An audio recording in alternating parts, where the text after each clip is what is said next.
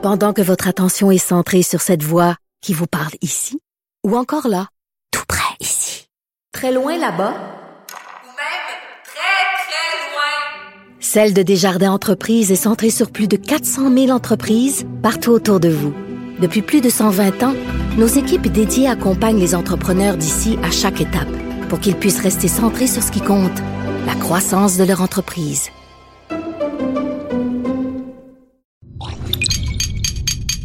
Cube Radio.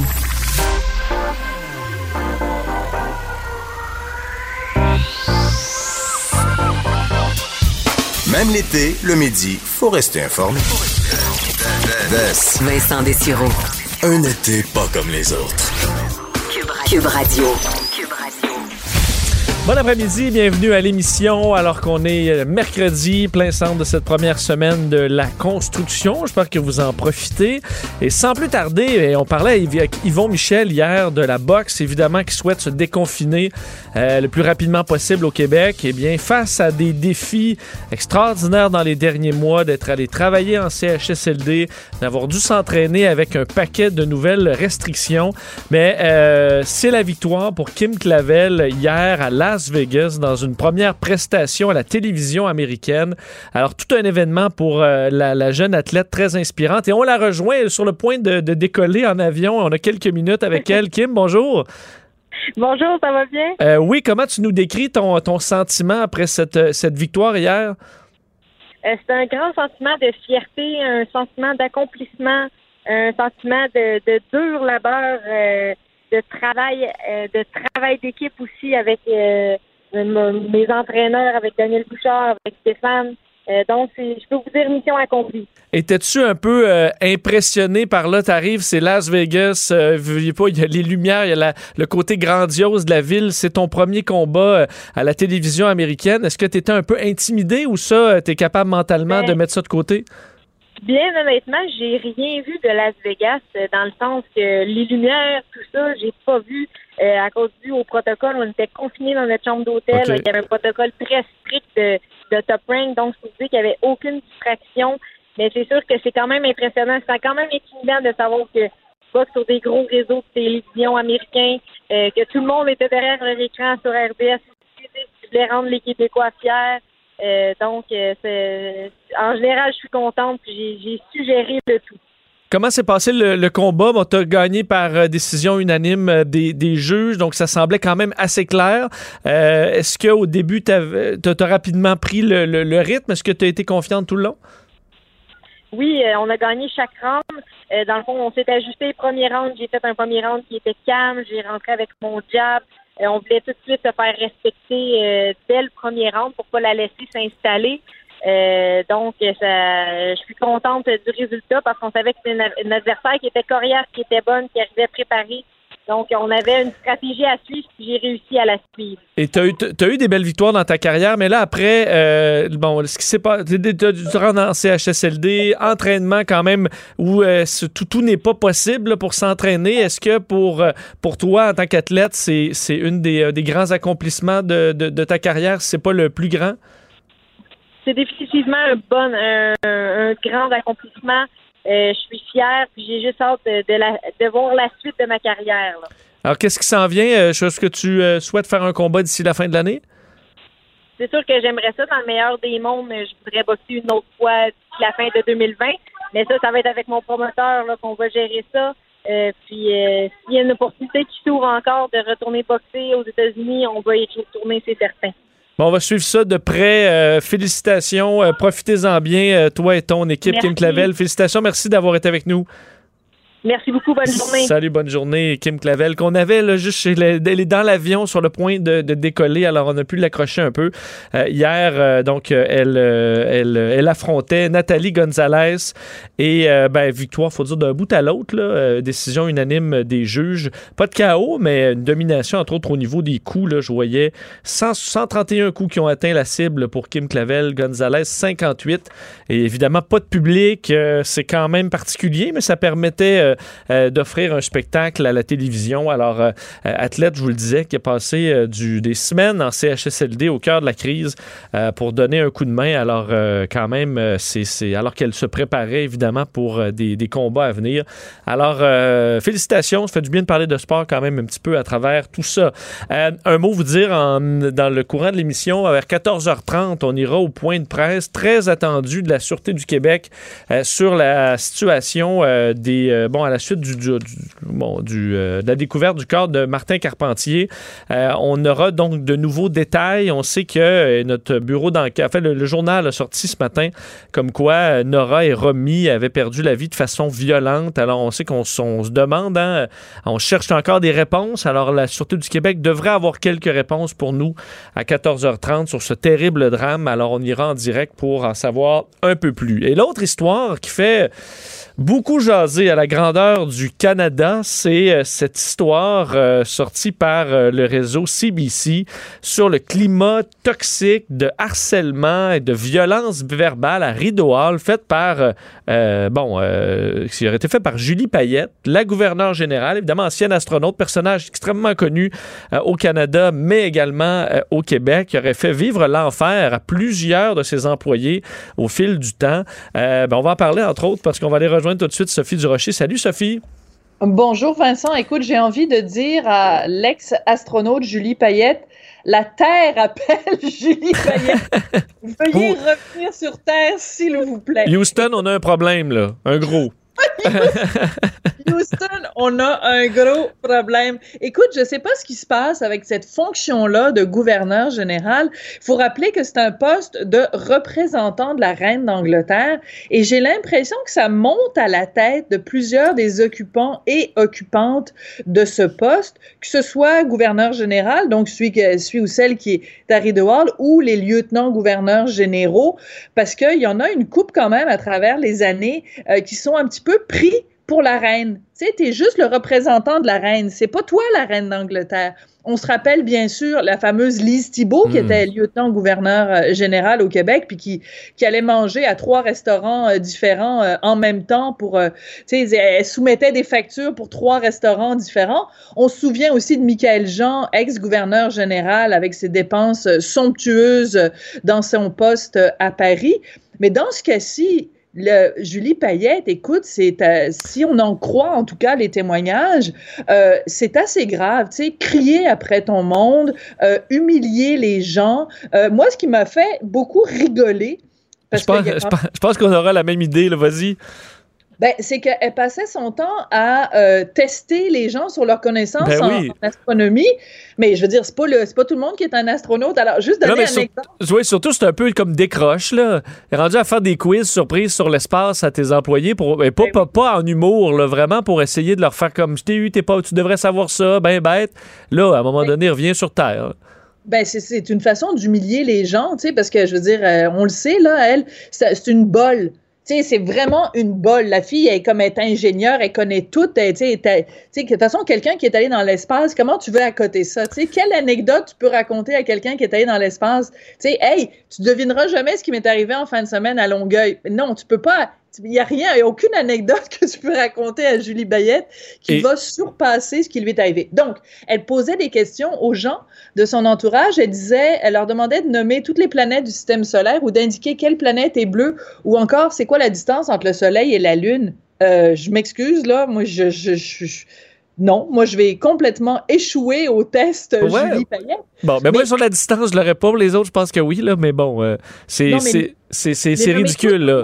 Vincent, t'es capable de les nommer toutes dans l'ordre. Ben, c'est mon vieux, tu m'as nommé sur, tu m'as mené sur une nouvelle planète, là, donc c'est, ben là, je ferai pas le tour, là, Ah, Mercure, Mercure, euh, ouais. Vénus, euh, la, bon, la Terre, Mars et compagnie, là, mais bon, c'est effectivement, mais, de- mais je veux dire, on s'entend que tu, tu, tu fais pas, euh, tu fais pas subir ça à tes employés pour les ridiculiser devant tout le monde. Mais ce qui est, ce qui est aussi particulier, c'est qu'il faut se rappeler quand même, Vincent, que euh, le poste de gouverneur général, à moins d'être vraiment un monarchiste convaincu, tu sais, il y a de plus en plus de gens pas juste au Québec, mais un petit peu partout au Canada, qui commencent à trouver que ça nous coûte cher pour pas grand-chose. Alors, essentiellement, il y a deux utilités à un ou une gouverneur général. C'est un poste excessivement protocolaire. Tu sais, ils remettent des prix, euh, ils inaugurent des bâtiments, etc. Tu sais, c'est le côté euh, petite coupe de champagne, petit four et on coupe des rubans. Oui. Mais il y a un autre côté qui est important, c'est bien sûr quand tu as un gouvernement majoritaire, le, la gouverneure générale peut avoir à prendre des décisions qui sont extrêmement importantes. D'ailleurs, Michael Jean, à l'époque, avait eu à un moment donné à prendre des décisions importantes. Mais en dehors de ça, là, ça coûte cher pour pas grand-chose. Et je pense que quand on voit des gens à qui le poste monte à la tête, puis ça crée des comportements de complètement toxiques, ça pose vraiment la question, en as-tu vraiment besoin, comme dirait Pierre-Yves McSween? Et ce qui est particulier en plus, qu'on apprend, ce que moi je ne savais pas, Vincent, mais que j'ai appris dans le reportage de CBC, c'est que le bureau de la gouverneure générale est exempté des lois sur l'accès à l'information. Oui, exempté, ce qui fait que, euh, ben, à la fois pour les médias, c'est difficile d'aller euh, d'aller gratter là, et en plus, au niveau des recours, les employés qui sont pratiquement sans recours. Il faudrait qu'ils aillent cogner à la porte de la reine. Ben, c'est ça de la reine, où il faudrait que Justin Trudeau tape sur les doigts de Julie Payette. Puis on s'est entendu que Justin Trudeau, en ce moment, il y a une coupe de rond sur le feu, euh, il y a une coupe de casserole en train de brûler, fait que c'est peut-être pas sa, sa, priorité. Mais ce que ça nous dit quand même, c'est que nous, on vit normalement dans un système où tout le monde est imputable. Tu sais, je veux dire, si tu commets des gestes, ben, il faut que les gens aient des recours envers toi ou il faut que tu puisses faire preuve d'une certaine transparence. Et là, de voir que ce poste-là, qui est très bien payé. Euh, en plus, les gens qui sont gouverneurs généraux, ils ont une pension à vie non imposable. Non imposable. Donc, en ce moment, Michael Jean, Adrian Clarkson, tout ce monde-là continue à recevoir de notre argent à, nous et ne pas payer d'impôts dessus. Euh, ils ont un train de vie euh, princier. Mais en plus, ils ne sont pas renevables parce qu'ils sont exemptés de la loi d'accès à l'information. Je pense que ce qui est arrivé, ce reportage-là, va être sûrement l'occasion d'une grosse remise en question du poste de gouverneur général. Mais est-ce qu'il y a, parce que, bon, euh, Julie Payette, c'est une femme extrêmement intelligente, on le comprend, c'est nécessaire. Sont, les astronautes sont dans une ligue à part. Je pense que la plupart des astronautes seuls sont capables de le comprendre et de traiter leur père comme, euh, bon, euh, en, en, respect de nos capacités de, de, de, bon, du reste de la population. Mais est-ce que Julie Payette s'est pas trompée sur le, le, le, mandat, dans la mesure où une femme aussi brillante, mathématicienne, pilote, peut-être qu'elle s'emmerde, mais ça, elle aurait dû le savoir, que c'est pas un travail qui demandait de performance, euh, de quotient intellectuel très élevé. Euh, elle peut aller travailler dans un bureau de recherche, elle peut être à la tête de, de, de, de budget universitaire en recherche dans plein de domaines, elle peut euh, mettre la main à la pâte là-dedans dans des choses qui vont la stimuler, mais de faire des grands voyages pour faire des tatas, ça semble lui faire pogner les nerfs, mais c'est à elle à se retirer si elle est incapable de supporter ce genre de métier-là qui sert d'image, alors que tu es une personne peut-être qui fait d'habitude vraiment avancer les choses dans quelque chose de très concret parce que tu es une scientifique. Mais c'est pas un travail de scientifique d'être gouverneur général, pas du tout. Et ça, clairement, elle l'a mal compris. On dit que lorsqu'elle part en voyage pour des voyages de fonction, ça devient, écoute, euh, ça devient l'horreur. On dit, on l'a décrit comme étant un bambin grincheux traîné par ses parents dans des sorties et qui se demande pourquoi elle doit y aller. Mais c'est ça le travail. Puis ensuite, elle passe des heures dans l'avion à insulter tout le monde. Ben, et là, je comprends que c'est le regard des autres, mais c'est à toi à dire, OK, ben, ce travail-là, -là, c'est clairement pas pour moi. Ben, tu as tout à fait raison. C'est exactement là que je m'en allais. Parce qu'en plus, en 2018 déjà, il y avait eu des informations qui avaient coulé comme quoi euh, elle ne comprenait pas c'était quoi la fonction et que euh, ça y tentait pas d'aller remettre des prix, remettre des médailles, remettre des parce que c'est comme tu disais, je, je, je, j'ai été engagé à McDo, mais j'aime pas ça flipper des hamburgers, puis j'aime pas ça faire frire des frites. Ben, c'est parce que c'est correct, là. Mais pourquoi t'as postulé pour, euh, pour affa- donc, on postule pas pour devenir gouverneur général, on se le fait offrir sur un plateau d'argent. Mais ce que je veux dire, c'est que la, la question se pose, pourquoi ne s'est-elle pas renseignée plus avant sur ce que ça impliquait, cette fonction-là? Et je pense que dans ce sens-là, une Michael Jean qui était vraiment, je pense, il faut lui, lui rendre ça quand même, vu que c'était une, une personnalité médiatique, c'était quelqu'un qui était habitué justement à, tu sais, je veux dire, un certain décorum, les Oui. apparences. Ça, elle ça. était à l'aise là-dedans, là, Elle Michael était à l'aise là-dedans, puis tu sais, voyager en Afrique, puis tout ça, puis elle a fait beaucoup de bien à Michael Jean quand elle a été gouverneure générale. Elle a, elle a poussé beaucoup de dossiers, mais manifestement, Julie Payette, c'est quelqu'un d'abord qui est beaucoup plus timide, beaucoup plus réservé, et je pense que beaucoup d'aspects de la, la fonction lui tombent ses nerfs. Sauf qu'on la paye 300 000 par année pour une job qui l'ennuie. Mais tu sais, j'en connais une couple de personnes qui la prendraient, la job. Ben oui, si tu prends, écoute, quelqu'un qui a un post-doctorat en mathématiques, là, tu lui fais, euh, je sais pas, enseigner à des enfants de, de, de 4 ans, ça se peut qu'il... euh, qu'il vienne- de faire ton rapport d'impôt. Ben ouais, exactement. Ça se peut qu'ils deviennent bourrus, là, mais c'est à la personne à faire un changement dans, dans sa vie et pas à tout le monde autour. Euh, Est-ce que, euh, parce qu'on on, on remarque dans, ben, dans le dossier que également la secrétaire, là, qui est une amie de Julie Payette, Assunta Di Lorenzo, qui est accusée aussi d'intimider les employés, euh, traitait les, les gens de, de grosses paresseuses et compagnie. Euh, Qu'est-ce qu'on fait? Est-ce qu'elles ont. euh, est-ce qu'on les retire? Est-ce que c'est possible et pensable de garder ces gens-là en place? Ben, c'est d'autant plus in- intriguant que tu parles de cette dame parce que euh, normalement le poste de secrétaire de la gouverneure générale, c'est quelqu'un qui est issu de la fonction publique. Donc c'est quelqu'un qui sait comment ça fonctionne parce que veut veut pas, c'est un poste très protocolaire, puis il y a des règles à suivre, puis il y a des petits cartons d'invitation à envoyer, puis tout ça. Donc ça prend quelqu'un qui connaît les rouages de la fonction publique. Manifestement, euh, euh, cette dame-là ne les connaît pas. Et euh, ben moi, je pense que régler le problème, ce ne sera pas en simplement enlevant quelqu'un de l'entourage de Julie Payette, parce que manifestement, ces deux personnes-là ont le même modus operandi. Donc, même si tu enlèves la secrétaire, la gouverneure générale va rester. Puis Vincent, je veux juste laisser un dernier exemple de, de ce qui sort de ce, de ce reportage-là, très fouillé, hein, très, très euh, Oui, oui. De, CBC. À un moment donné, il donne un exemple où l'année dernière, en 2019, parce que ce que la gouverneure générale fait, entre autres, c'est que chaque année, on remet des prix euh, littéraires, les prix littéraires de la gouverneure générale. Alors, elle était furieuse, Madame Payette, parce que l'année dernière, quelqu'un qui a gagné un prix dans la catégorie poésie, quand elle a donné son discours d'acceptation, son discours de remerciement, a fait tout un discours sur les droits des transgenres et elle a en plus écorché euh, donc le poste de gouverneur général, donc Rideau Hall au passage. Puis Julie Payette, paraît-il, était très fâchée parce qu'elle aurait voulu que ses employés fassent descendre la dame de scène en plein milieu de son discours ou mieux encore qu'ils l'empêchent carrément de monter sur scène. Bon, je pense que Mme Payette a besoin peut-être d'un cours de liberté d'expression 101. Euh, ça n'est pas une dictature, le Canada. Et euh, les gens, ont, même si tu viens de leur donner un gros montant d'argent avec une belle médaille, ils ont parfaitement le droit de te critiquer. Et c'est un droit démocratique de mordre la main qui te nourrit au Canada. Mais, Donc- j- mais j'imagine être là, il y a quelqu'un qui monte et j'imagine Julie Payette, sors-moi là, sors-moi là. Mais je veux dire, Ouais, là, là t'es plus gouverneur général, là, tu prends pour l'impératrice qui, qui a le contrôle sur ces sujets, là, t'es complètement déconnecté.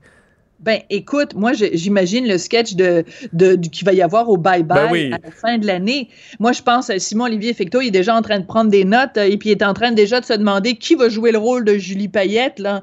C'est- sûr que le, le Ben, Anne, casting... Anne Dorval ferait de une, se bonne, faire. Ju- ferait une bonne Julie Payette, là, je pense. Mais bon. euh, Anne Dorval, parce qu'elle est bonne dans tout, mais peu importe. Oui, c'est clair qu'il y aura un sketch, mais on, le voit, euh, il faut être complètement déconnecté de la réalité. Et ça doit être arrivé au, au fil du temps, au fil de la fonction. Mais je peux même suggérer un sketch à Simon-Olivier Fecteau si jamais il est en train de nous, nous écouter. Euh, Julie Payette qui appelle Michael Jean pour lui demander des conseils sur comment se comporter en représentante de la reine. Je pense que ces gens-là ont vraiment juste oublié que c'est représentante de la reine et pas la reine. Mais Sophie, toi, parce que j'en ai dans mon entourage, je le demandais, puis ça va vraiment dans les deux sens. Là. Justin Trudeau t'appelle pour être gouverneur général du, du Canada. Est-ce que tu ça t'intéresse ou, ou jamais? Ben, écoute, moi, mes opinions politiques euh, m'empêcheraient totalement d'occuper ce poste-là. Écoute, je, je n'arrête pas d'écrire des chroniques pour conspuer l'institution qu'est la monarchie. Puis je m'étais insurgée quand euh, Meghan et euh, le prince étaient venus euh, s'installer ici, puis qu'on disait que ça allait être nous qui, allions devoir payer pour leur sécurité. Écoute, ce serait d'une folle hypocrisie de ma part de, de, de, de répondre à cet appel-là. De toute façon, je pense qu'avec les articles que j'ai écrits pour les dernières semaines sur Justin Trudeau et Richard aussi, ça m'étonnerait qu'on ait un appel de Justin. Et l'autre chose, c'est que je pense pas que M. Durocher, enfin Richard, je pense pas que ça y tenterait d'être le prince consort euh, à Ottawa puis hmm. de, de, jouer le petit rôle en retrait connaissant Richard, c'est pas vraiment son genre. Mais pour avoir servi dans ma courte carrière dans le milieu de l'hôtellerie, Mme Clarkson, euh, ancienne gouverneure générale, alors que j'étais dans l'Ouest canadien, euh, ça vit pas pauvrement, euh, même à la retraite. comme tu le disais, c'est des conditions assez hors normes pour avoir vu dans l'ampleur des déplacements à l'époque. ça, va plutôt bien. Mais je pense pas que Mme Payette avait vraiment, avait vraiment c'est vraiment une question d'argent présentement. Alors, on verra la réaction de Justin Trudeau. Monsieur, euh, dont Jack Meeting, entre autres, demandait des comptes à Justin Trudeau. Euh, alors, à suivre. Euh, parlant de Justin Trudeau, l'affaire Unie, ben, ça se poursuit. Ben, écoute, ça se poursuit parce que hier, donc, à Ottawa, il s'est fait euh, euh, pas seulement par les conservateurs, mais aussi euh, par le, le, NPD. En fait, tout le monde y est allé contre euh, Justin Trudeau. Et il y a une phrase quand même qui est assez, euh, assez particulière dans, dans le, texte qui a été écrit là-dessus. C'est qu'on se rend compte que le, le Justin Trudeau, bon, il y a un comité des finances qui siège en ce moment pour faire la lumière sur toute cette histoire-là. Et euh, Bill Morneau a dit oui, oui, bon, je vais, je vais témoigner et tout ça.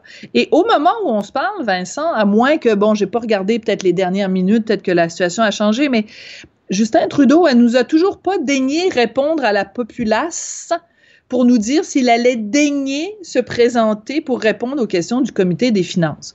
Je trouve que c'est euh, quand même assez arrogant de sa part de euh, laisser le flou régner. Je veux dire, quelqu'un qui a fait toute son, sa campagne en parlant de transparence, puis d'intégrité, de, puis tout ça, puis nous, on va parler aux Canadiens, puis la classe moyenne, puis tout ça il y, a, tellement de questions auxquelles on voudrait avoir des réponses. Il faut absolument que Justin Trudeau arrête de tourner autour du pot et là, il réponde aux questions du comité des finances sur euh, l'organisme We Charity. D'autant plus que, écoute, notre collègue Anne-Caroline Desplanques au journal euh, régulièrement nous tient au courant de toutes les informations concernant cet organisme-là. Écoute, leurs finances sont dans un état pitoyable. Ils doivent 11 millions de dollars euh, à la banque. Puis en même temps, il y a une branche de We Charity qui possède jusqu'à 50 millions de dollars d'immobilier à Toronto. Et il y a un organisme qui s'appelle Charity Intelligence qui dit que euh, le gouvernement, avant de confier le moindre mandat à We Charity, aurait dû se renseigner sur la façon dont ces gens-là géraient leur argent. Fait que moi, j'aimerais vraiment là, que Justin Trudeau il descende de, ses, de, son, de son cheval, là, puis qu'il arrête de nous regarder de haut, puis qu'il réponde aux réponses aux questions du comité des finances. Oui, et d'ailleurs, dans ce comité, toute l'histoire de qui sort de, transmission de données personnelles de jeunes, donc We Charity qui aurait transmis des données personnelles de jeunes et d'enfants au Parti libéral du Canada à des fins électorales et aux entreprises privées à des fins marketing, c'est ce qu'un témoin euh, vient de dire devant le comité des finances euh, euh, des communes. Alors, écoute, on n'a pas fini de parler de ce dossier-là, à mon avis. Et, vas-y. Plus, oui, plus ça sent mauvais. Ah oui, surtout si là, il y a de l'aide électorale euh, écoute, au Parti libéral au niveau des données avec une application là, qui s'appelle Track Your Impact. Euh, créé par le mouvement Oui. L'organisation euh, euh, dit que l'idée est de permettre aux consommateurs de s'assurer que leurs achats quotidiens changent des vies, mais on fait également, on dit que c'est une mine d'or de données sur des enfants et des milléniaux. Alors, plus on gratte, effectivement, plus on en découvre. un mot, Sophie, sur Edgar Frutier, évidemment, personnalité bien connue depuis très longtemps au, Québec, mais qui est reconnu coupable finalement d'attentat à la pudeur. Une histoire qui remonte aux années 70. Écoute, c'est extrêmement touchant de lire euh, les euh, reportages, les dossiers de nos différents collègues euh, au palais de justice qui parlent du témoignage de ce, de ce monsieur qui a maintenant plus de 60 ans, qui a donc témoigné contre Edgar Frutier, qui a maintenant 90 ans, et de se dire que ces faits-là qui remontent à si longtemps et que ce monsieur-là a eu le courage de dénoncer euh, quelqu'un qui est quand même une personnalité adorée des Québécois. Edgar Frutier, on pourrait penser que c'est quelqu'un vraiment au-dessus de tout soupçon. Et je pense qu'il y a une leçon à retirer de ça, c'est que en ce moment, euh, bien sûr, avec toute cette vague de dénonciation où les gens martèlent que le système de justice ne rend pas justice aux victimes d'harcèlement ou d'agression sexuelle, ben là, on a un cas une victime masculine qui a, oui, attendu très longtemps, mais le jour où cette personne-là a décidé de porter plainte et de raconter les faits, ben, les policiers l'ont cru, le DPCP l'a cru, euh, lui a demandé de se présenter en cours et en cours, le juge l'a cru et le juge a tenu à souligner justement la crédibilité de son, de son et la solidité de son témoignage. Et c'est pour ça que ce monsieur-là, quand il est sorti de cours et que monsieur Frutier a été euh, déclaré coupable, il a tenu à dire justement, oui, c'est long, mais on finit par obtenir justice, ça vaut la peine. Et je pense que c'est ça le message qu'il faut retenir de cette histoire, assez sordide quand même. Oui, absolument. Même si ça remonte euh, bon, il y a longtemps, ça n'enlève pas euh, le, drame parce que ces gens-là vivent avec cette boule-là euh, dans le cœur pendant, pendant toute leur vie, malheureusement. Sophie, merci beaucoup. On se reparle demain. À demain, je m'en vais manger une petite guidille au homard sur le quai ici ah. dans Charlevoix. Fait que je t'en donne des nouvelles demain. Je suis bien jaloux. Il fait ce qu'il fait beau dans Charlevoix aujourd'hui? Il fait un temps absolument magnifique. C'est gentil de le demander. C'est superbe. Bon, profites-en bien. On se reparle demain. Pendant que votre attention est centrée sur vos urgences du matin, vos réunions d'affaires du midi, votre retour à la maison ou votre emploi du soir, celle de Desjardins Entreprises est centrée sur plus de 400 000 entreprises à toute heure du jour. Grâce à notre connaissance des secteurs d'activité et à notre accompagnement spécialisé, nous aidons les entrepreneurs à relever chaque défi pour qu'ils puissent rester centrés sur ce qui compte, le développement de leur entreprise.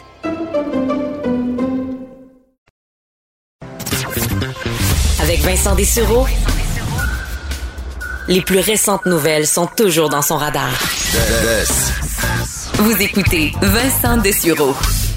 Euh, nouvelle chronique aujourd'hui hebdomadaire euh, et on est en pleine vacances de la construction qui sont entamées. On va découvrir des euh, endroits et on sait qu'on voyage au Québec cette année, mais on a des endroits extraordinaires au Québec. Mm. Et Marika Simard, une collègue de Salut Bonjour, qui va nous faire découvrir des endroits et on commence. Ben, salut Marika. Bonjour. Et on commence par Montréal. Oui. tu commences, tu t'attaques quand même à gros parce qu'on dirait que c'est l'endroit mal aimé cette année?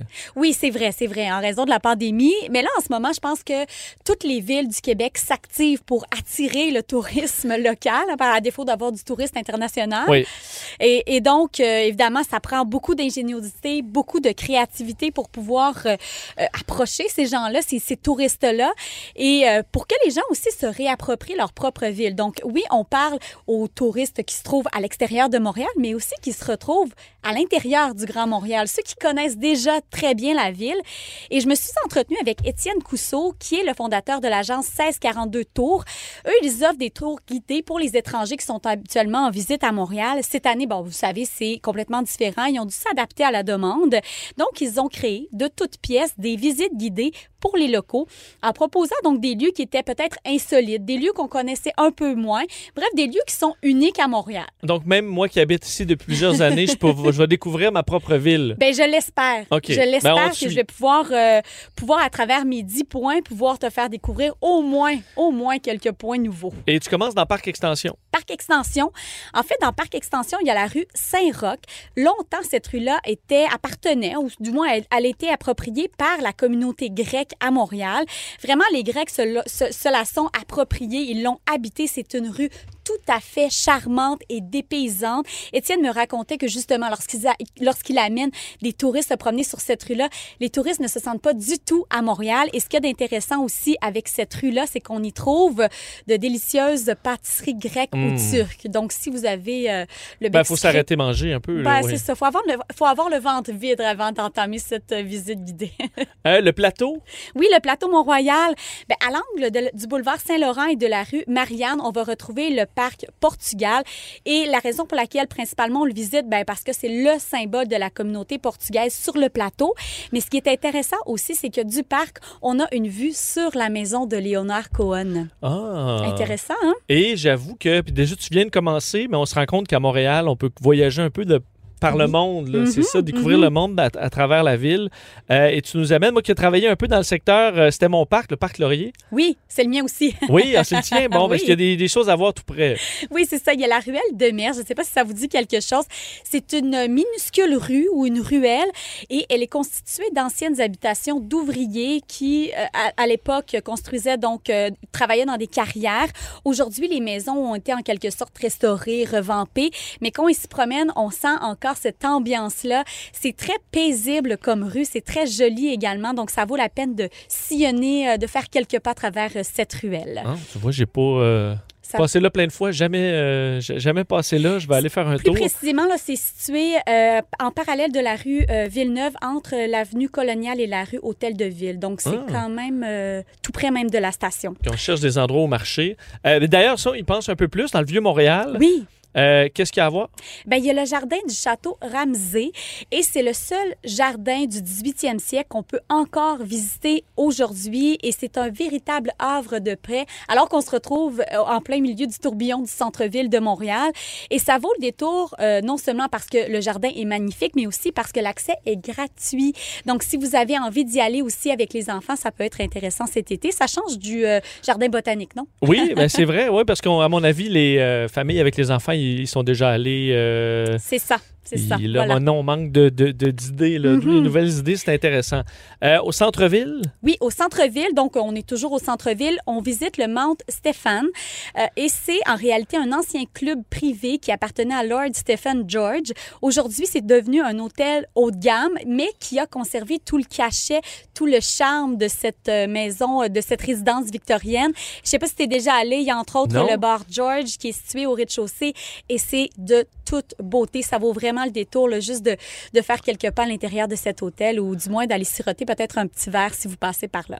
Et euh, moi, cet été, ben, faire, parler, parler de mon histoire personnelle, je suis souvent dans le Vieux-Port parce que là, je me suis équipé d'un petit bateau cette année et on va souvent dans le Vieux-Port et tout le monde euh, a toujours son mot à dire sur Habitat 67. Euh, c'est affreux, c'est génial, c'est vraiment, ça laisse personne indifférent. Ben, qu'on l'aime ou qu'on l'aime pas, ça reste quand même un bâtiment emblématique de Montréal. Et euh, c'est surtout une prouesse architecturale, hein, parce que c'est composé de 354 blocs préfabriqués en béton. Il n'y a aucun autre bâtiment à travers le monde qui ressemble à ça. Et ce que me racontait Étienne, le guide touristique avec qui je me suis entretenue, euh, il me racontait une anecdote assez incroyable. C'est qu'en fait, ce, ce bâtiment-là a été réalisé par un jeune homme qui avait 25 ans. Il venait tout juste de sortir de l'école. Alors, c'est quand même incroyable de penser qu'un jeune homme de 25 ans a pu réaliser Mais ça devait être tellement des belles années pour être architecte Oui. euh, où tu pouvais créer des projets extraordinaires. J'imagine, tu arrives avec ton plan de, à- au contracteur. Là. Là, il sait même pas quel bord mettre le plan. Là, et comme est-ce qu'on me niaise? Mais c'est vraiment spectaculaire. Et d'ailleurs, je vais peut-être, parce que j'ai découvert l'édifice à côté d'Habitat Oui. 67, est-ce que tu connais? Non? C'est Tropique Nord. Et il y en a peut-être à Montréal qui vont dire, ben oui, on connaît ça. Moi, j'avais jamais entendu parler de ça parce qu'il est un peu éclipsé justement par Habitat 67. Mais Tropique Nord, c'est un édifice à condo euh, où, euh, du côté des balcons, c'est un, une, une espèce de, de dôme de verre dans lequel, à l'intérieur, c'est l'été à l'année. Il y a des palmiers, la piscine, c'est une espèce de lac, il y a des grands, il y a des, des- des plantes partout. Et euh, les balcons, donc, donnent sur, sur cette sphère-là où il fait 26 à l'année. Donc, tu es dans les tropiques à l'année. Euh, je sais que je pense Dominique Michel a habité là. C'est avec des condos qui coûtent extrêmement cher. Mais tu as une façade qui donne sur la ville de Montréal et une façade qui donne sur les tropiques à l'année. Euh, ça coûte une fortune rester là. C'est ça, c'est pas public. Là, on peut pas, euh, en tant pas que aller touriste, visiter, aller, euh, mais on le voit si vous allez près d'Habitat 67.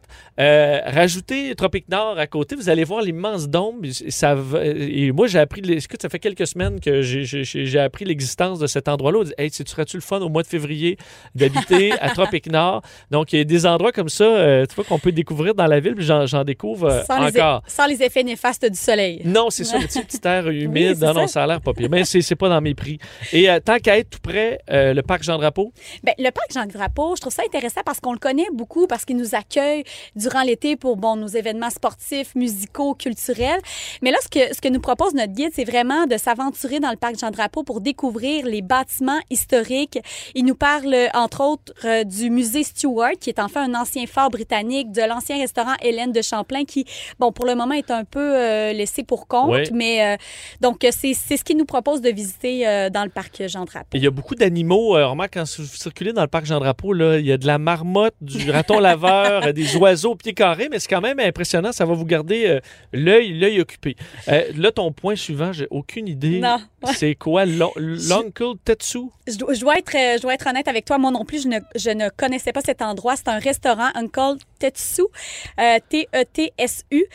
Donc, c'est, paraît-il, le meilleur endroit pour manger des cheesecakes euh, en ville. Ils sont légers, délicieux, paraît-il. Et là, je faisais une petite vérification avant d'arriver. C'est situé tout près du métro euh, Guy Concordia, si, si vous avez envie de, de vous y arrêter. Ah ouais? Euh, ouais? Pour la dent sucrée. Euh, Un peu quoi que les, les desserts japonais sont généralement moins sucrés que ce qu'on a ici, euh, versus un gros gâteau fromage américain, mais euh, à essayer. Et euh, tu as une basilique. Oui, j'ai une basilique, mais attention, pas la euh, Notre-Dame. C'est ça? celle qu'on connaît tous. Euh, celle qu'on nous propose aujourd'hui, c'est la basilique cathédrale Marie-Reine du Monde.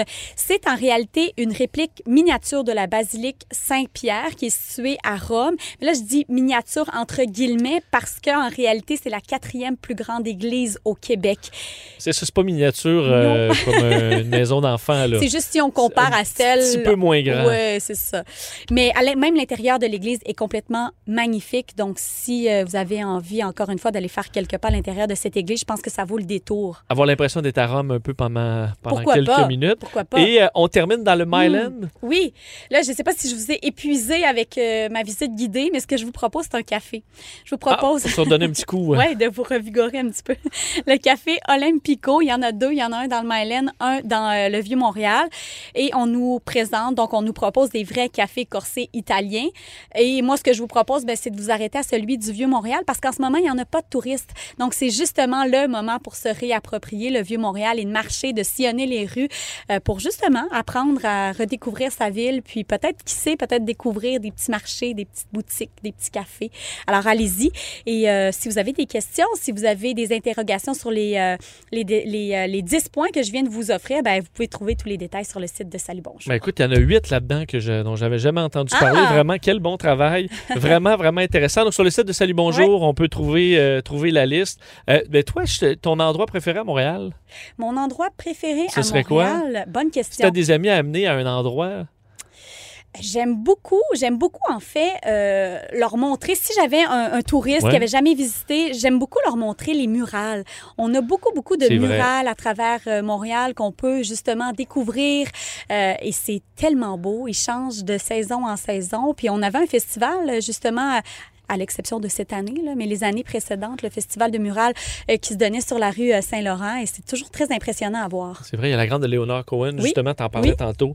Euh, très bonne fois, je me serais. Ah ouais, je m'attendais pas à ça. Marika, c'était un plaisir. plaisir partagé, Euh, tu reviens nous voir, aller faire le tour de Montréal. Profitez-en. Et pour ceux de l'extérieur, vous pouvez encore venir. Là. Il y a des Contrairement à la Gaspésie, il y a des chambres de libre en- encore euh, à Montréal. Merci. Euh, on revient. Pendant que votre attention est centrée sur vos urgences du matin, vos réunions d'affaires du midi, votre retour à la maison ou votre emploi du soir, celle de Desjardins Entreprises est centrée sur plus de 400 000 entreprises à toute heure du jour. Grâce à notre connaissance des secteurs d'activité et à notre accompagnement spécialisé, nous aidons les entrepreneurs à relever chaque défi pour qu'ils puissent rester centrés sur ce qui compte, le développement de leur entreprise. Vincent Dessureau. Passionné d'actualité et d'aviation. Bon, il pilote pas seulement un avion, il pilote aussi une émission. Veste. Vincent Dessureau, Cube Radio. Le, le commentaire de Steve Fortin, des positions pas comme les autres. Salut Steve. Hey, comment ça va? Ça va très bien. Euh, drôle, tantôt, on parlait avec Loïc Tassé euh, euh, bon, de la situation de Trump qui gère un peu sa crise avec euh, bon, un retour de ses points de presse et il me disait à quel point pour, pour Justin Trudeau, ses nombreux points de presse, même s'ils étaient longs, répétitifs et difficiles à écouter par moments, avaient peut-être bon, mené à de bons sondages. Mais là, est-ce que ça, ça commence à chambranler dans le cas de Justin Trudeau?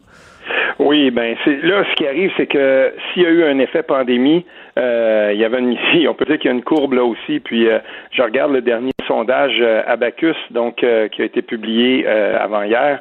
Euh, puis je me dis, oh boy, c'est là les, les- tout à coup là, les, les controverses, ça colle à la peau de Justin Trudeau et euh, on est qu'au début là. Pour te donner une idée, euh, 20 mai, ok, parce que c'est toujours le 20 eux qui sortent euh, le, le 20 de chaque mois, ils sortent euh, une enquête là sur les intentions de vote, euh, les intentions de vote à Bacchus. Le 20 mai, Justin Trudeau l'approbation 55%, 23 qui disent que euh, ils désapprouvent.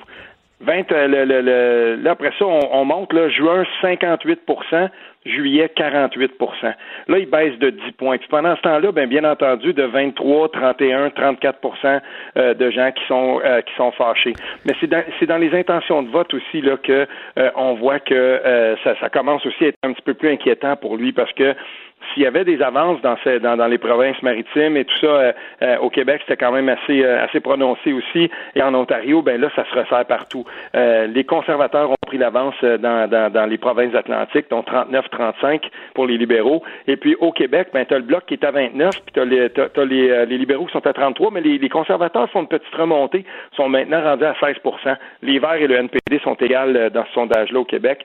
Euh, donc, on doit dire que euh, ça s'arrange pas pour euh, Jog Meeting. Puis, on est très, très, très loin de la, va- la vague orange jadis.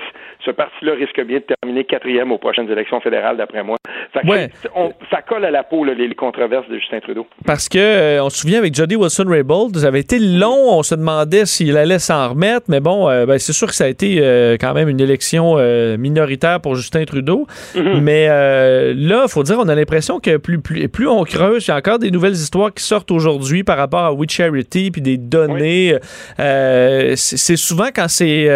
parce que les gens oublient vite, mais là, quand le dossier revient, revient, revient avec toujours du nouveau, c'est un petit peu plus dur à faire décoller. Ben, est-ce que tu te souviens, euh, moi j'aime beaucoup, beaucoup le caricaturiste Y, hein, Ben oui, euh, ah oui. euh, chez nous. J'aime beaucoup. Je suis sûr que tu te souviens de cette caricature-là. Tu sais, dans le temps de la GACAN, là, il avait été sur l'île, tout ça. Oui. Puis euh, Y, il l'avait dessiné en faisant des, des, des, an- des anges dans la neige, mais il était sur la plage, puis il avait écrit en gros en haut de lui « Je m'excuse », puis il s'amusait sur la plage. Ça, là, c'était absolument génial comme caricature. Est-ce qu'on va en faire une autre pour We Charity? Combien de fois il va pouvoir s'excuser? C'est qu'à un moment donné, là, non seulement euh, ça- ça- les excuses, ne, ça veut plus dire grand-chose parce que les, les, les, les scandales donc s'accumulent les uns après les autres. Puis il peut bien se présenter au lutrin puis dire je m'excuse euh, six fois.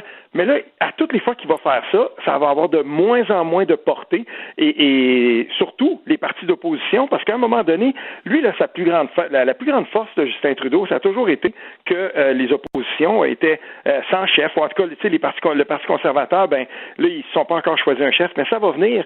Puis, je veux dire, il a quand même été chauffé par euh, par euh, le, le, le- chef, euh, voyons, j'ai j'ai un trou de mémoire, mais le- le- le- l'ancien chef, celui qui est, qui, qui est à- sur la porte de sortie, euh, je veux dire, il Andrew que tu cherches. Andrew Scheer, Oui, oui. bah- chauffé par Andrew Scheer. Je veux dire, là, euh, moi, je pense que Peter McKay, c'est lui, par exemple, qui passait, euh, il va être capable de chauffer Justin Trudeau. C'est un, c'est un politicien aguerri. Fait que, tu sais, c'est- il n'est pas sorti du bois. Et moi, je pense que euh, ce qu'on entend aujourd'hui euh, à la commission, là, de, de- aux communes aujourd'hui, ce qu'on entendait, je veux dire, ça dépasse l'entendement.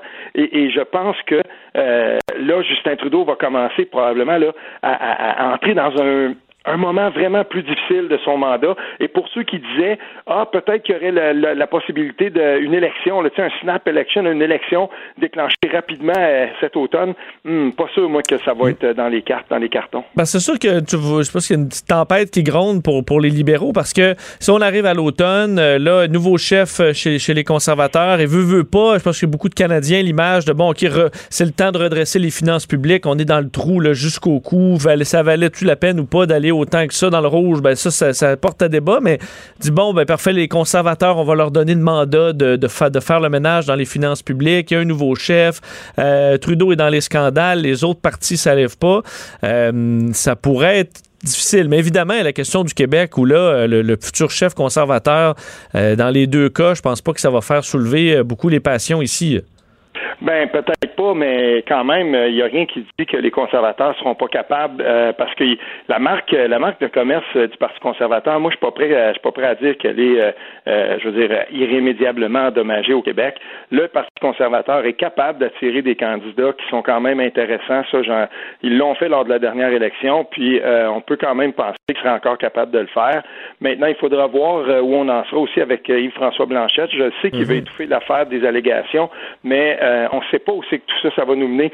C'est drôle, hein, Vincent, la, période dans laquelle on est en ce moment, c'est une grande période d'incertitude en politique comme socialement, si on veut, économiquement, mais je veux dire, en politique, il y a beaucoup, beaucoup de points d'interrogation. Et, et c'est ça qui rend la chose quand même si intéressante parce que au-dessus de tout ça, quand les gens font, par exemple, les, les on, on, voit bon, mais la deuxième vague, ensuite la troisième vague, euh, sais, il, il, risque d'avoir quand même des gros soubresauts économiques après tout ça. Surtout s'il fallait que ça continue à monter les cas, puis que là on soit dans une situation où on est en septembre, octobre, puis on se demande qu'est-ce qu'on fait, qu'est-ce qu'on fait si ça continue à monter? On peut pas reconfiner. Je ne sais même pas si l'économie euh, canadienne serait capable d'assumer un autre reconfinement là euh, très très strict. Et tu as glissé un mot sur Jack Meeting, mais je veux quand même y, revenir. Euh, euh très J'étais très déçu de Jack Meeting sur plein de positions. Euh, dans, euh, dernièrement, là, le parti est surendetté. vraiment, c'est une situation critique pour eux. Oui, c'est dans, le cas de, de Jack Meeting, je pense qu'il y a des gens qui, qui doivent se, se, mordre les doigts. il y avait eu quand même des, il y avait eu des, des, des gens là, qui qui avait dit ben peut-être si on avait levé le, le, le, drapeau en disant est-ce que c'est vraiment le, le chef qu'on veut? Puis euh, bon il a été élu il est, il est là euh, mais sa performance jusqu'à maintenant euh, ça laisse à désirer. Puis on voit que ce parti là c'est vraiment recampé là très très à gauche sous sous sa gouverne. On se souviendra quand même que lors de lors de l'élection de, de 2015 ce qui avait fait vraiment vraiment mal au, au, NPD dans le temps de Tom Mulcair c'est que Tom Mulcair il menait dans les sondages là tu sais pour la première fois, on voyait la possibilité que le NPD puisse former un gouvernement, parce que je me souviens très bien, pour avoir couvert beaucoup cette campagne, longue campagne, on se souvient au-dessus de 100 jours, euh, je veux dire, là, le NPD menait, avait pris la tête, puis il menait par plusieurs points.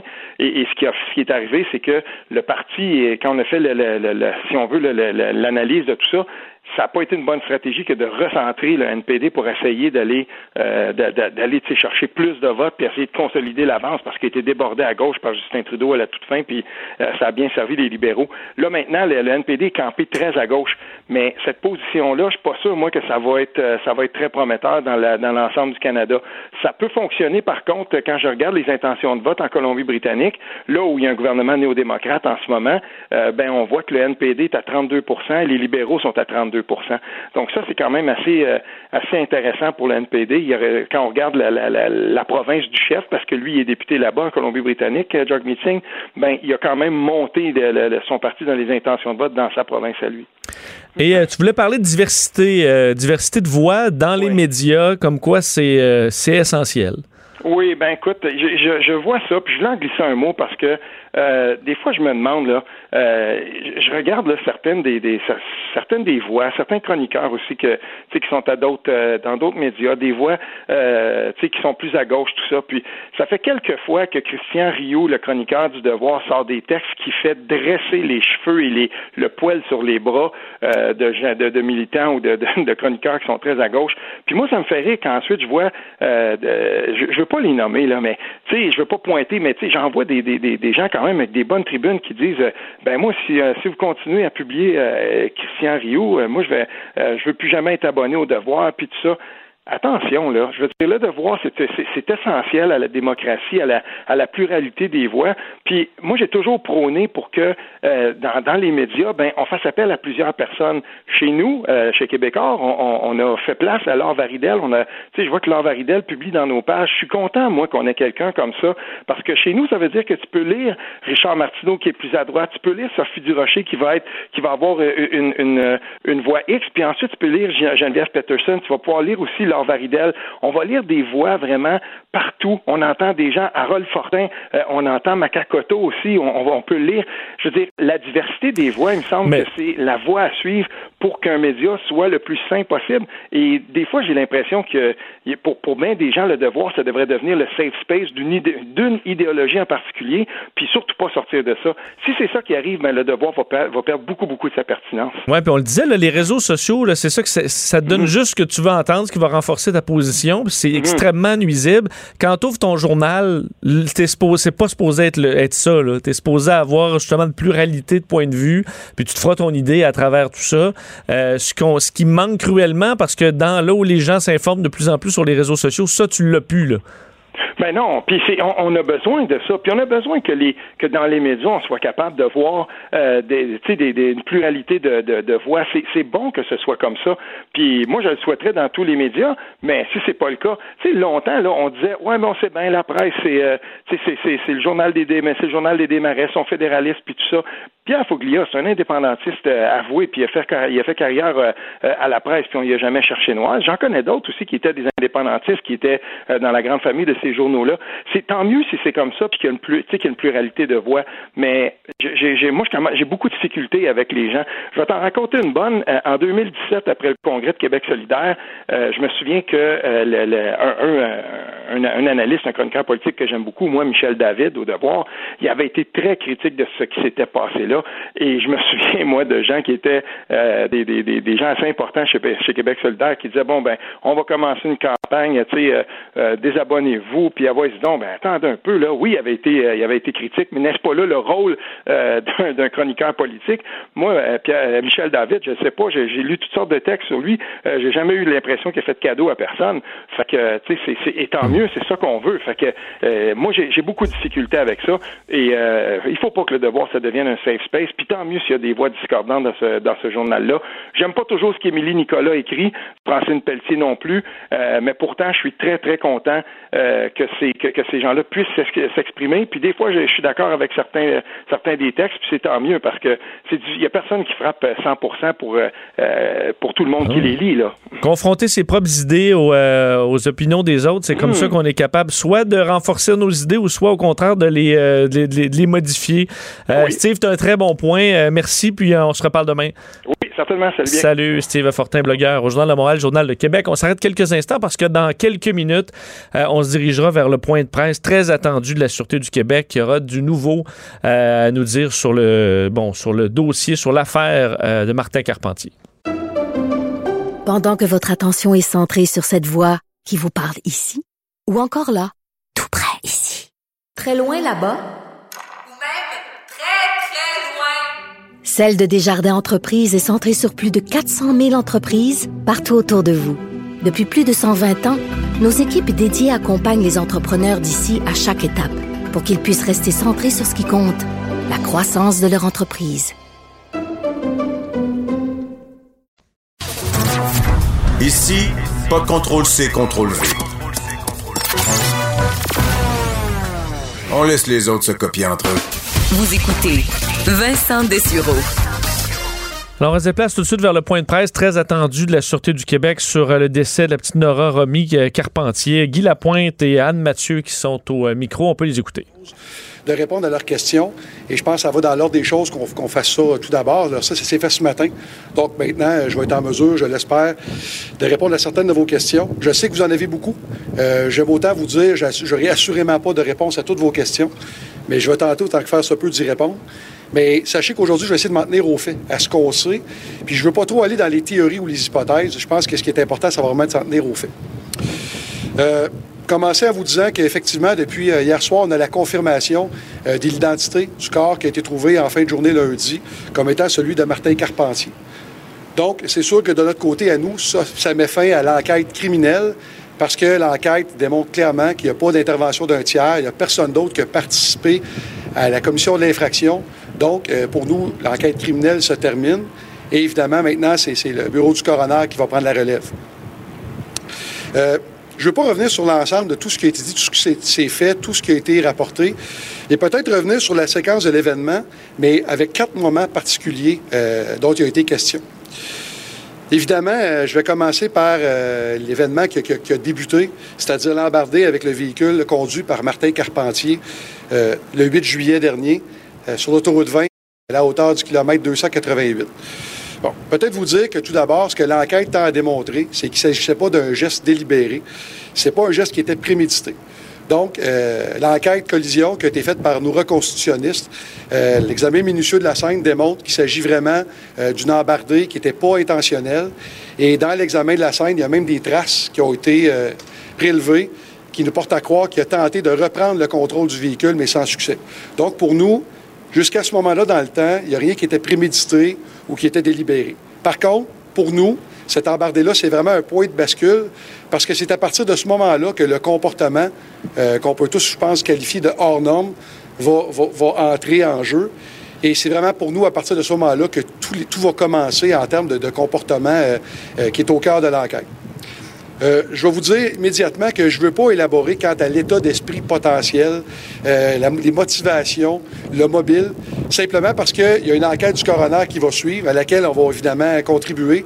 Mais je- ne m'appartient pas aujourd'hui d'essayer de spéculer quant à ça. La réalité, c'est que le principal intéressé est décédé, donc il y a des choses qu'on ne saura jamais réellement. Et là, je ne veux pas spéculer quant à ça, je vous le dis d'emblée. Euh, évidemment, euh, le deuxième événement euh, sur lequel je veux revenir, c'est l'introduction dans la dépendance d'une roulotte, dont on vous a parlé jeudi dernier. Euh, ça, ça se déroule de façon assez contemporaine à l'embardé. On est à environ 1,7 km des lieux de l'embardé.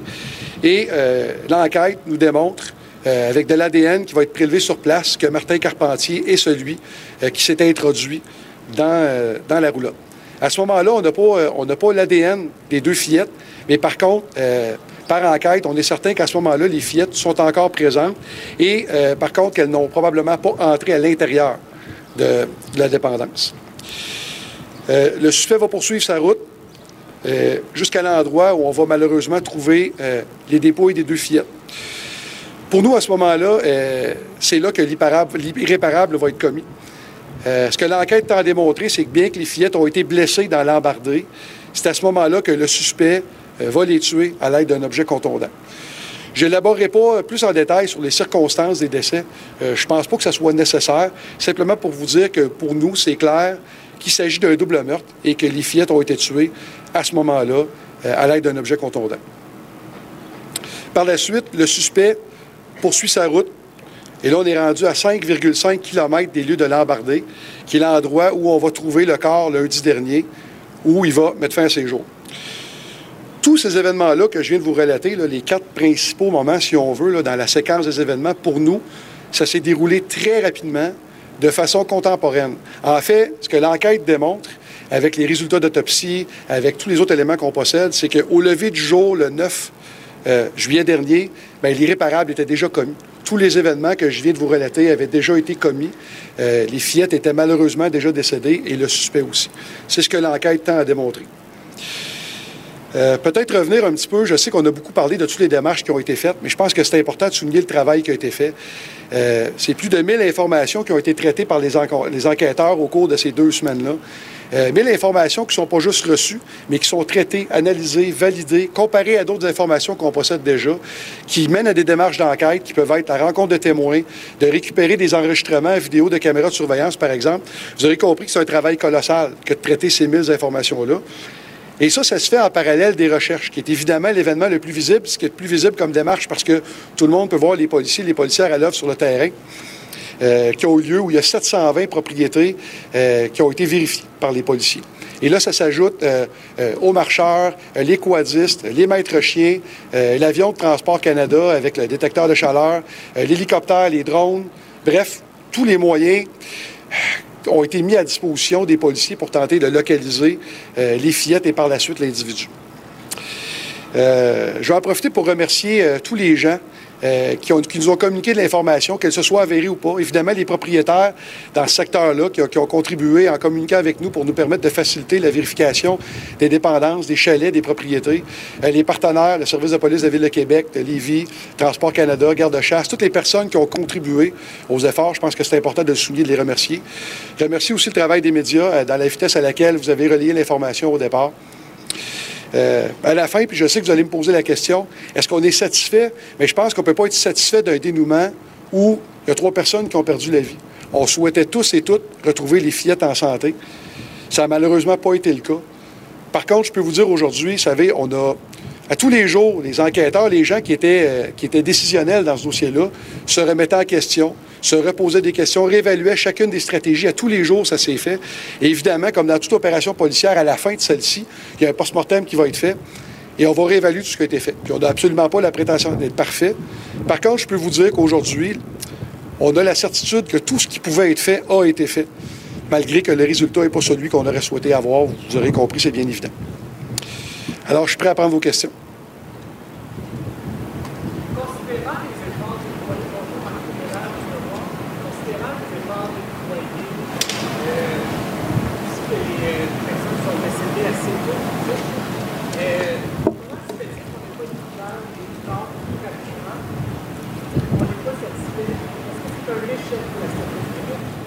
Je vais répondre dans l'ordre à votre question maintenant par rapport aux recherches puis pourquoi les, corps n'ont pas été trouvés avant. Le piège dans lequel il ne faut pas tomber, c'est qu'on ne peut pas analyser, des décisions qui sont prises à partir des éléments qu'on possédait pas à ce moment-là.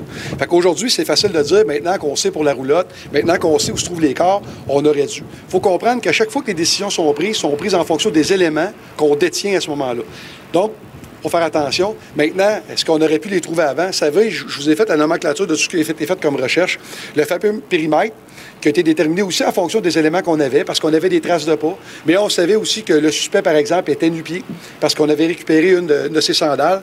Donc, tout ça, ça tient en compte. Maintenant, bien, satisfait. Je, je me verrais mal vous dire aujourd'hui qu'on est satisfait alors que trois personnes qui ont perdu la vie, je vous l'ai dit tantôt. Et par contre, par rapport au sentiment d'avoir fait tout ce qu'on pouvait, que tout ce qui pouvait être fait a été fait, oui, ça, c'est un sentiment qu'on a. Ceci dit, on va quand même refaire une rétroaction. Puis comme à chaque fois, on va revalider. Puis c'est sûr qu'on vise à s'améliorer à chaque fois. Mais je pense que vous conviendrez avec moi qu'on ne peut pas être satisfait dans la mesure où le résultat, c'est pas celui que personne ne souhaitait. Là. Bien, c'est tôt encore pour répondre à ça, parce que vous comprendrez que l'enquête criminelle se termine à peine. L'enquête du coroner n'est pas terminée. Il y a encore beaucoup d'éléments. Il y a toujours des informations qui rentrent. Je ne peux pas m'avancer. Ça, ça serait un petit peu vite pour moi de commencer à penser à, à réévaluer des conclusions. Juste parler plus fort parce que je vous entends.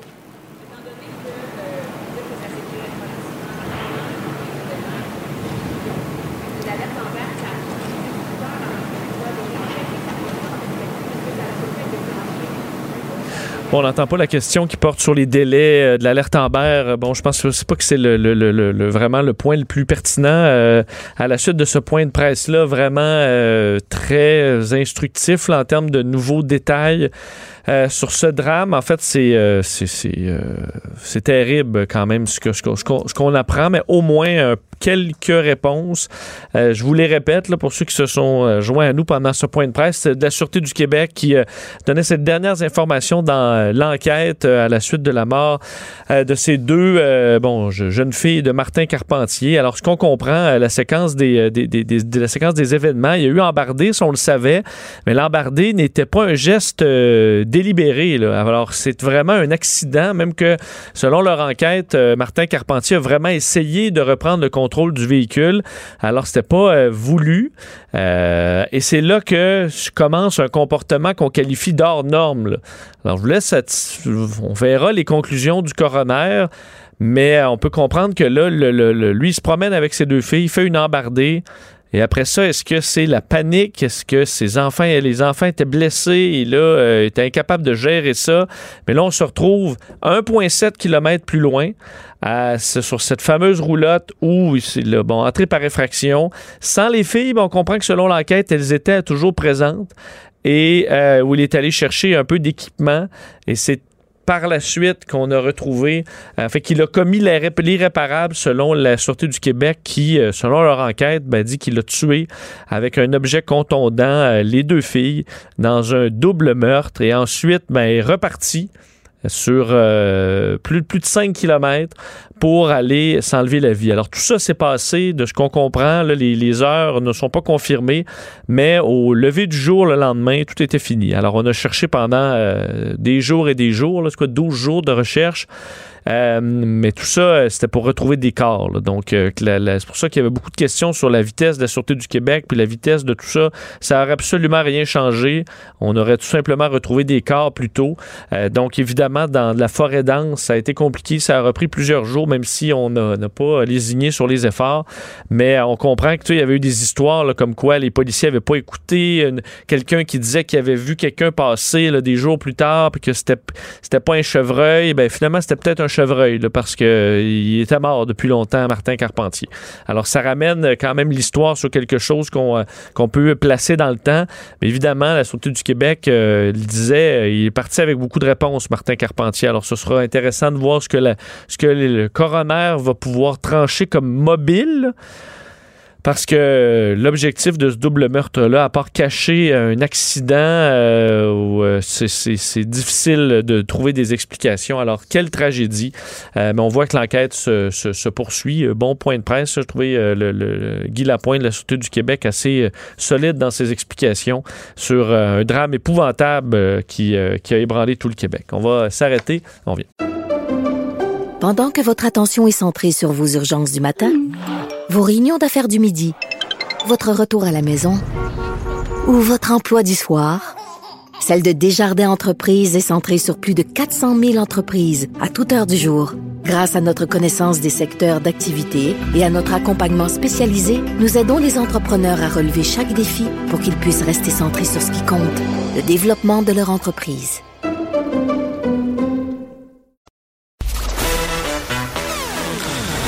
Entre deux lavages de main. On va ouvrir certains robinets. Vincent Dessureau commente l'actualité avec vous.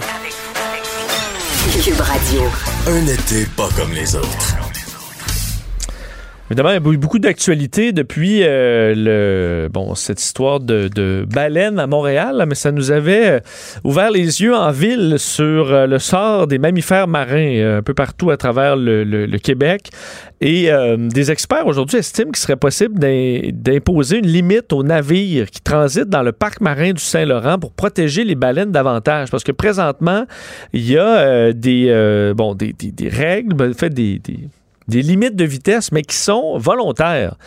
Euh, et ça semble pas être la volonté de tous euh, de les respecter, malheureusement. Pour parler de la situation, alors que plusieurs Québécois se sont rués vers euh, la Gaspésie et sur la côte nord et vont, peut-être entrer en contact ou les apercevoir, ces mammifères marins, pendant les vacances de la construction, ben, intéressons-nous un peu à leur sort. Il est directeur scientifique du groupe de recherche et d'éducation sur les mammifères marins, Robert Michaud, qui est en ligne. Monsieur Michaud, bonjour.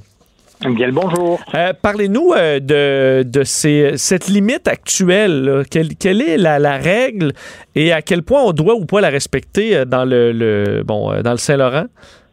En fait, il y, a, il y, a, une étude récente, ben en fait, ça, ça remonte à une dix-quinzaine d'années, qui avait démontré que quand il y a des collisions entre les navires et les baleines, si les collisions surviennent à une vitesse au-delà de 10 nœuds, 10 nœuds, ça fait à peu près 16 km heure. Si les collisions surviennent à vitesse élevée, les conséquences de la collision vont être fatales. Et à partir de cette observation-là, euh, ici, au Canada, dans le Saint-Laurent, dans le parc marin et aussi dans plein d'autres endroits dans le monde, on a commencé à se dire, bon, mais dans les endroits où il y a beaucoup de baleines, est-ce qu'on pourrait contrôler la vitesse des navires pour réduire les risques de collision et l'impact de ces collisions? Alors, euh, sous la, la, direction de Pêche Océan et Parc Canada, il y a eu un travail considérable qui a été fait avec les, les partenaires de l'industrie maritime puis notre groupe de scientifiques. On est arrivé très rapidement en mettant sur la table toutes les données sur la distribution des baleines dans le parc marin, puis les trajectoires des bateaux, à la conclusion que on pourrait facilement réduire les risques en réduisant la vitesse de tel endroit à tel endroit. Et l'industrie maritime a rapidement embarqué dans, dans ce projet-là. Et c'est devenu une recommandation d'application volontaire. Ça fait presque dix ans maintenant, ça fait sept, ou huit ans que c'est en fonction. Et euh, c'est suivi relativement très bien. Effectivement, comme dans toutes les communautés, il y a des bateliers, pas des bateliers, mais des, des, des marchands qui respectent pas la limite, mais globalement, c'est très bien suivi. Et ça a été un gros gain pour la conservation, pour la protection des baleines. C'est dans un petit secteur de l'estuaire, mais c'est dans un secteur névralgique. C'est dans un secteur, c'est dans le parc marin. C'est une des plus grandes concentrations de baleines qu'on a dans l'ensemble du Saint-Laurent. Ça, c'est une belle histoire, en fait. Une histoire de concertation où la science était disponible. On l'a mis en application rapidement avec toutes les parties prenantes, c'est-à-dire les gens qui, qui gèrent notre magnifique Saint-Laurent, les gens de Pêche Océan Canada, de Parc Canada, mais l'industrie. Et ça, c'est une belle histoire de conservation active pour laquelle on n'a pas eu besoin de créer un règlement parce qu'il y a une grande adhésion. Mais euh, donc là, ce serait peut-être le temps de passer à une étape de plus? Ben, la question a été posée par le, le journaliste Alexandre Shield à différentes personnes, puis la réponse varie évidemment d'une personne à l'autre, mais c'est sûr que de s'appliquer toujours sur des règlements d'application volontaire, ça limites. Puis là, je vous amène à un autre endroit dans le Saint-Laurent où on a un autre type de problème, cette fois-ci avec les baleines noires. Vous avez probablement entendu parler du sort des baleines noires. Depuis 2017, on en parle beaucoup. Euh, c'est une espèce qu'on ne retrouvait pas beaucoup dans le golfe Saint-Laurent, qui sont rentrés dans le golfe Saint-Laurent en raison des bouleversements climatiques. Leur nourriture n'est plus dans l'Atlantique, dans la baie de Fundy. Sont rentrés dans le golfe Saint-Laurent. Et là, il y a des problèmes de collision avec les grands navires et des prises accidentelles dans les engins de pêche, la pêche au crabe en particulier. Et pour, parce que c'est une espèce qui est sérieusement en, voie de disparition, on vient de la, mettre sur la liste des espèces critiquement en voie de disparition, il en reste seulement 400. Là, pour ces raisons-là, le gouvernement du Canada a euh, rapidement déployé toutes sortes d'efforts de protection, dont des réductions de vitesse de 10 nœuds dans des grands, grands, grands secteurs ça, ça a été appliqué très rigidement puis soudainement en 2017. Maintenant, on, relâche un peu, on trouve des façons de. Parce que notre objectif, c'est de cohabiter. Hein. Comme vous savez, on ne peut pas fermer la voie maritime. Moi, je vous parle à partir d'un iPhone, puis mon iPhone est sûrement arrivé sur un bateau. Oui. je veux le garder, mon iPhone. Donc, on cherche des façons de cohabiter, des façons de réduire nos risques. C'est ce qu'on a réussi dans le dans l'estuaire du Saint-Laurent, dans le parc marin avec la, voie volontaire. On a essayé ça dans le Golfe cette année, mais la mesure volontaire n'est pas suivie du tout là-bas. Alors, on a un problème. Alors, où on doit prendre des mesures volontaires, où on doit prendre des mesures légales, ça, dans notre société, que ce soit avec les baleines dans le Saint-Laurent ou dans toute autre euh, sphère de nos activités, il y a un jeu qui est difficile à trancher. Alors, quand le journaliste Alexandre Shields a posé la question, est-ce que ce serait possible? Ben oui, c'est possible. Est-ce que c'est souhaitable? Ben, peut-être, si on regarde nos préoccupations à long terme, là, l'adhésion de l'industrie maritime dans le parc marin à cette règle d'application volontaire et, moi, de ma connaissance, je trouve que c'est quelque chose qui est, qui est exemplaire. C'est exceptionnel. Oui, il y en a qui, trichent un peu, mais dans l'ensemble, c'est très bien suivi. Puis on a gagné beaucoup en conservation. Mais est-ce que ça va tenir pour les 10, 20, 30 prochaines années? Nos problèmes sur la planète, c'est pas des problèmes à court terme, comme vous savez. Hein.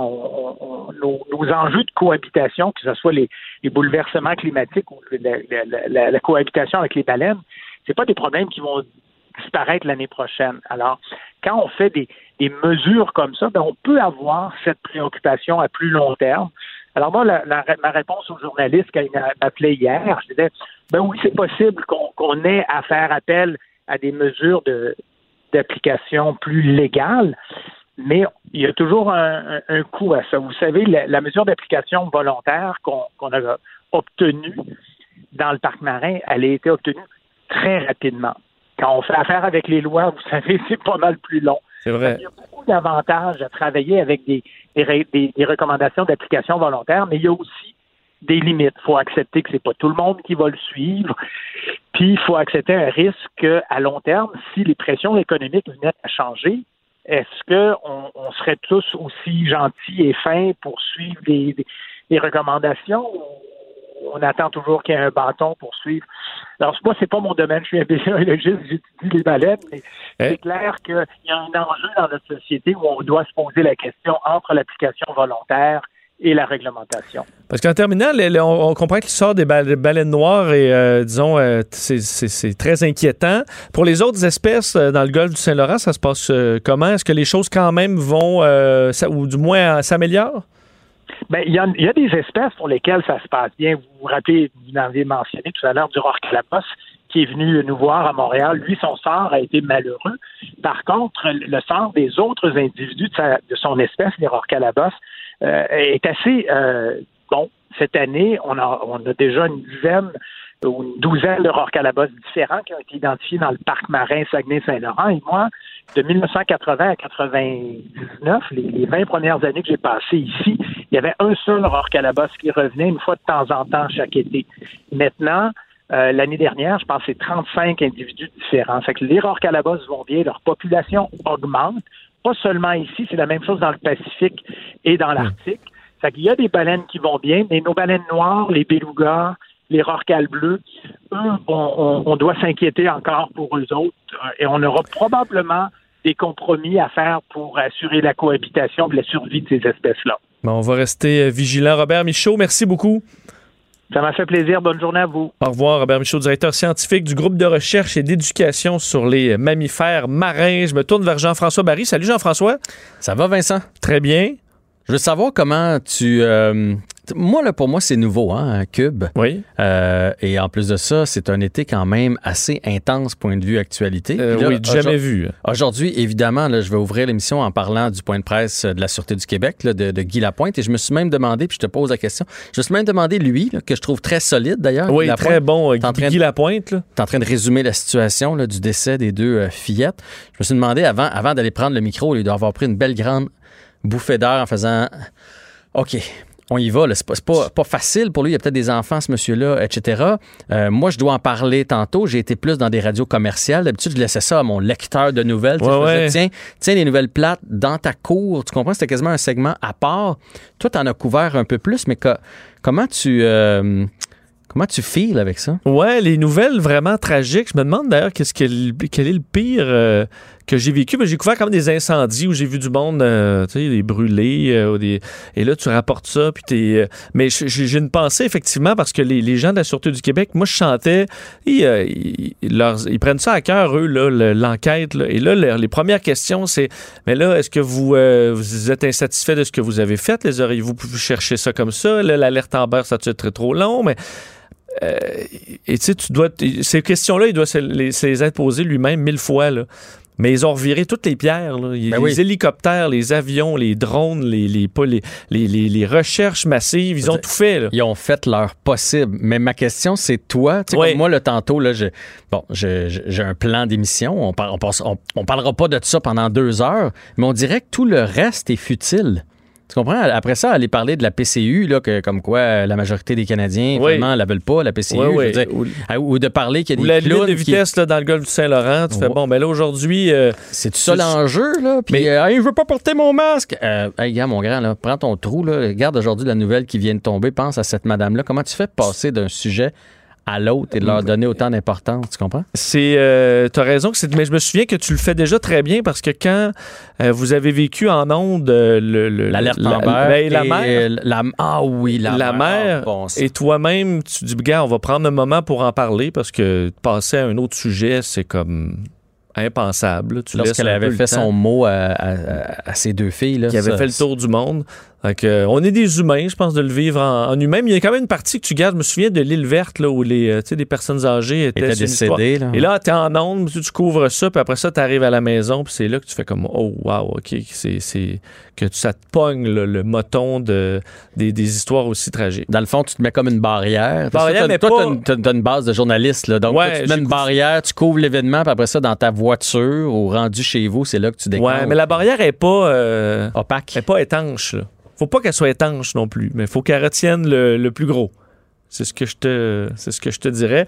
Parce qu'aujourd'hui, effectivement, euh, de livrer ces détails-là pour la Sûreté du Québec, ça doit être euh, assez spécial. Et Anne Mathieu, qui est à côté, qu'on entend pour beaucoup euh, parler, quand je faisais vraiment du journalisme à, à Québec, elle que j'appelais tous les jours là, pour tu sais, le round-up de police, une femme extraordinaire et tellement ah, c'est celle qu'on a sympathique. vu beaucoup, là, Oui, Anne Mathieu. avec son petit costume vert. euh, oui, oui, Elle est, en- elle est porte-parole euh, de la Sûreté du Québec depuis très longtemps et femme est très sympathique. Puis j'imagine, tu sais, très sensible aussi, là, passer à travers des, des attendre, être sur place aux recherches, ça devait vraiment être tout un marathon.